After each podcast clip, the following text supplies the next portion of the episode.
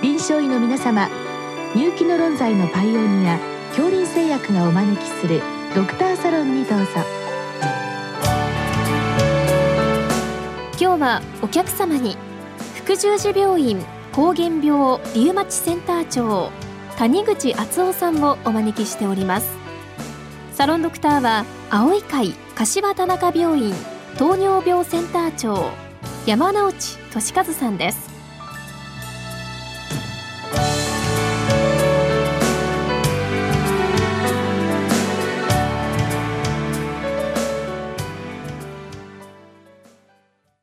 谷口先生よろしくお願いいたします。はい、え今日は栃木県鹿沼市の先生からのご質問です。高尿酸血症痛風の治療ガイドライン第3版では心血管イベント抑制を目的として尿酸値を降下させることは推奨されないとされながらも、えー、無症候性ですね。これは、えー、痛風発作がない症例ですけれども患者背景によっては血清尿酸値8以上で薬物治療を認めるという記述です。こういったたあたりですね欧米と少し違うようですがというご質問です。先生あのこういったあたりですね無症候性高尿酸血症をどうするかというのはもう日本でもかねてから議論があったわけで、まあ、少し整理してお話をお伺いしたいわけでありますけれども、まあ、これあの従来から欧米はガイドラインで無症候性に対しては薬物は推奨されていないはずでありまして、まあ、この点あの日本は、まあ、先ほどお話出ましたけれども8以上で、まあ、認めるというですねこれもちょっと曖昧な表現なわけですが、まあ、この辺りの状況について解説願えますか？はい。あの、まあ、ガイドラインの中ではですね、あの、高尿酸血症の治療方針のアルゴリズムというのがあって、無症候性高尿酸血症で腎障害とか高血圧、虚血性心疾患がある場合に、血清尿酸値が8.0以上であれば治療を考慮する、まあ、本文には考慮すると書いてあるんですけれども、うん、まあ、そのように記載がありまして、やはり治療に前向きと、少なくとも欧米に比べると治療に前向きと捉えることは十分に理解できます。このアルゴリズムを見てですね。はい、で、まあ、そのあたりなんですけれども、まあ、あの、高血圧などの心血管疾患や慢性腎臓病を持つ患者さんの中には、無症候性高尿酸血症の方が、まあ、よく見られるわけでして、はい、この場合に、その尿酸がですね、これらに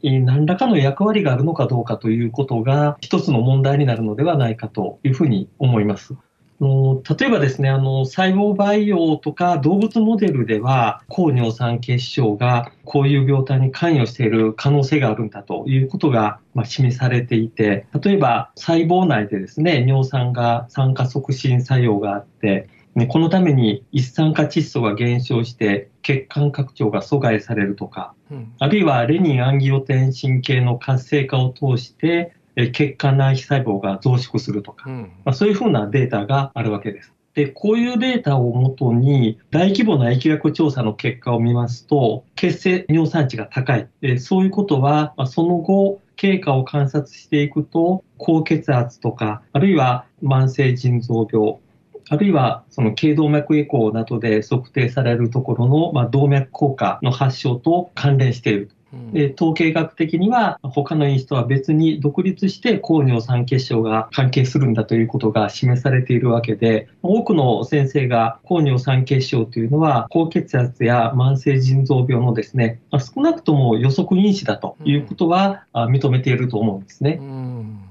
一方でアルゴリズムがまあ曖昧な表現にとどまっている、まあ、あるいは欧米はそういったものに対してはまあむしろ否定的な立場になっているという、まあ、この辺りの齟齬ですね、これは臨床的な齟齬になってまいりますがこの辺りはどうなのでしょうか？はいまあ、その先ほどのその疫学調査はまあ非常に重要な調査だと思うんですけれども、まあ、大抵その高尿酸血症が起こってから、まあ、心血管疾患なり慢性腎臓病が起こるまでにはある程度の長い時間的な経過が必要でその間に血清尿酸値はやはり変動するものですしああ。るいはこの間に心血管病の治療薬がどの程度把握されているかとかあるいは心血管疾患とか慢性腎臓病に関わる環境要因の変化などをですね、す、べ、て捉えるということは疫学調査の中では難しいと思うんですね。うん、まあ、そういうこともあって、こういう疫学調査の結果はあるものの、その尿酸が高いということが原因となって心血管を起こしている、あるいは慢性腎臓病を起こすとまではなかなか言い切れない。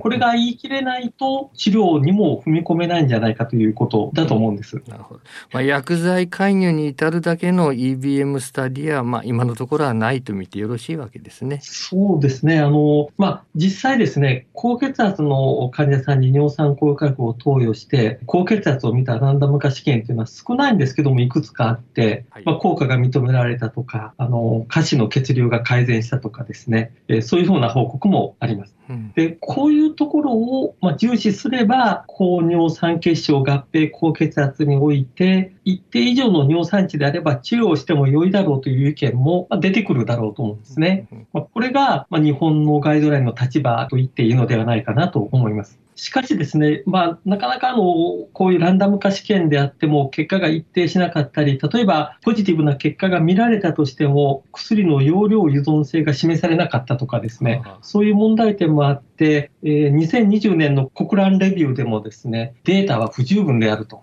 いうふうに記載されています。で、こういう状況では、やはり治療を無症候性高尿酸血症に対してしていくべきではないという考え方も当然あるわけで、まあ、これがあの欧米の立場だろうというふうに思います。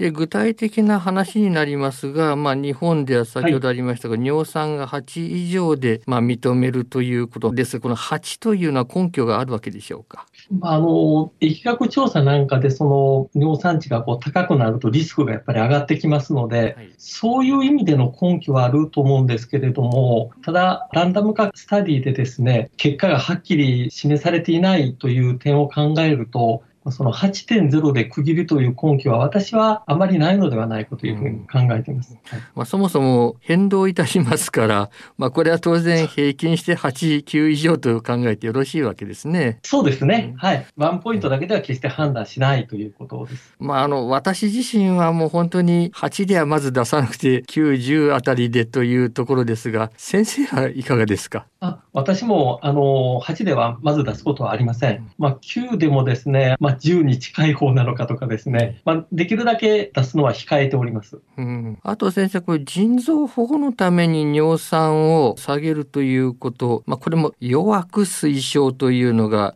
CKD 治療ガイドラインで出ております。こちらもあの弱くなんですが、はい、このあたりいかがですか？その慢性腎臓病についてはですね、心血管関係とは異なって、割としっかりとしたランダム化比較試験が4つほど発表されておりまして、えー、2020年でしたか、ニューイングランドジャーナルにも2項も載っております。はい、で日本からも出ておりますし、ただそれで見ますとですね、EGFR の改善効果を示した報告もあるんですけれども、改善効果が示されなかった報告もあるわけです。で個々のスタディの質っていうのは、私はいいと思うんですですけれども、各試験でその結果が異なってるわけですね。うん、で、一つにはその各試験でのどういう患者さんを対象にしたか、うん、EGFR の低下がどのぐらいの人だったかとか、で、あるいは CKD を起こすに至った背景疾患が違います。例えば、糖尿病の合併の割合が違うし、糖尿病でも1型であったり2型であったりとか、そういう違いもあります。で、まあ、これらの4つの試験以外でもあるんですけれども、まあ、そのタンパク尿で効果を見ていたり、アルブミン尿で効果を見ていたり、だそれが効果があったりなかったりということで、やはり一貫性には乏しいと私は思います。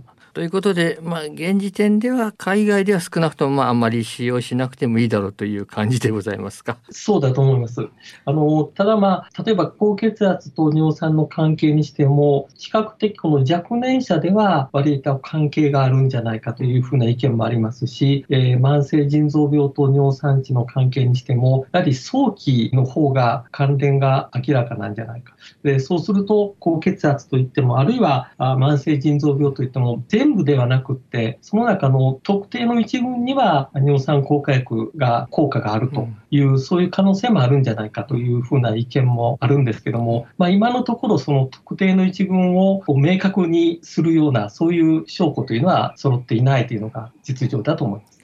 最後に先生、あの、ご質問の方なんですが、フェブキソスタットに関してなんですが、まあ、非常に大きな波紋を投げかけたスタディがございましてですね、まあ、これの解釈についてのご質問なんですが、これいかがでしょうか？はい。そうですね。これはですね、痛風の患者さんにおいて、しかもある程度のその心血管疾患リスクのある痛風の患者さんを対象にして、え、フェブキソスタット投与中、それからアルプリノール投与中に、えー、心血管疾患の発生の頻度が両軍で違いがあるかどうかというのを見た、あの、総数6000人ぐらいのですね、非常に大規模な研究ですね。で、こういう研究を最初に行ったのが、ケアーズスタディ、2018年だったと思いますが、これでして、この研究結果では、心血管疾患の発生というのは両群で変わらなかったんですね。それがプライマリーエンドポイントなんですが、セカンダリーエンドポイントで心血管疾患による死亡とか、あるいは総死亡がフェブキソスタット群で有意に多かったと。こういうふうな結果が出まして、非常にま波紋を広げた結果になったわけです。で、あの、大事なのは、この結果をもとに、アメリカ食品医薬品局、あの、FDA、はい、これが、フェブキソスタットに重篤な、あるいは生命に関わるリスクがあるとして、ブラックボックス警告というのを出したということになっております。うん、でこれはその後どうなったわけでしょうか。えまあ、これあの、今も続いてると思うんですけれども、当時からケアーズスタディっていうのは、実は脱落者が非常に多いとかですね、このイベントの発生が薬の投与を中止した後に起こっているとか、いろんな問題点が多くって、まあ、そういうところを重視して、FDA はこの決定を少なくともヨーロッパで走っている同じような研究の結果が出るまで待つべきだっただろうというふうな意見が当初からありました。はい、で、そのヨーロッパの研究が2020年に発表されまして、これはファストスタディという研究なんですけれども、はい、えー、規模は同程度ですね、ちょっと方法は違いますが、ここではフェブキストスタットとアロポリノールの間に、えー、心血管疾患の発生、それから心血管疾患による死亡、総死亡、これには差はなかったという結果になっています。まあ、この両者のスタディ、まあ、ある意味これ一生一杯みたいなところがありますので、まだあの、これから第3、第4のスタディが来ることをこう願っているというところかと思いますけど、ね、ただまあ、いずれにしてもどちらのスタディにしても痛風の患者さんに対して行われたものであって、無症候ではないということでございますね。そうですね。どうも先生、今日はありがとうございました。ありがとうございました。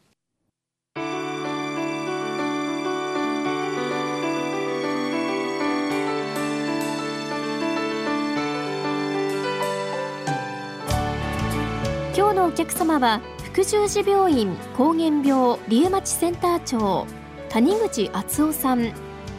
サロンドクターは青い会柏田中病院糖尿病センター長山内俊和さんでした。それではこれで恐林製薬がお招きしましたドクターサロンを終わります。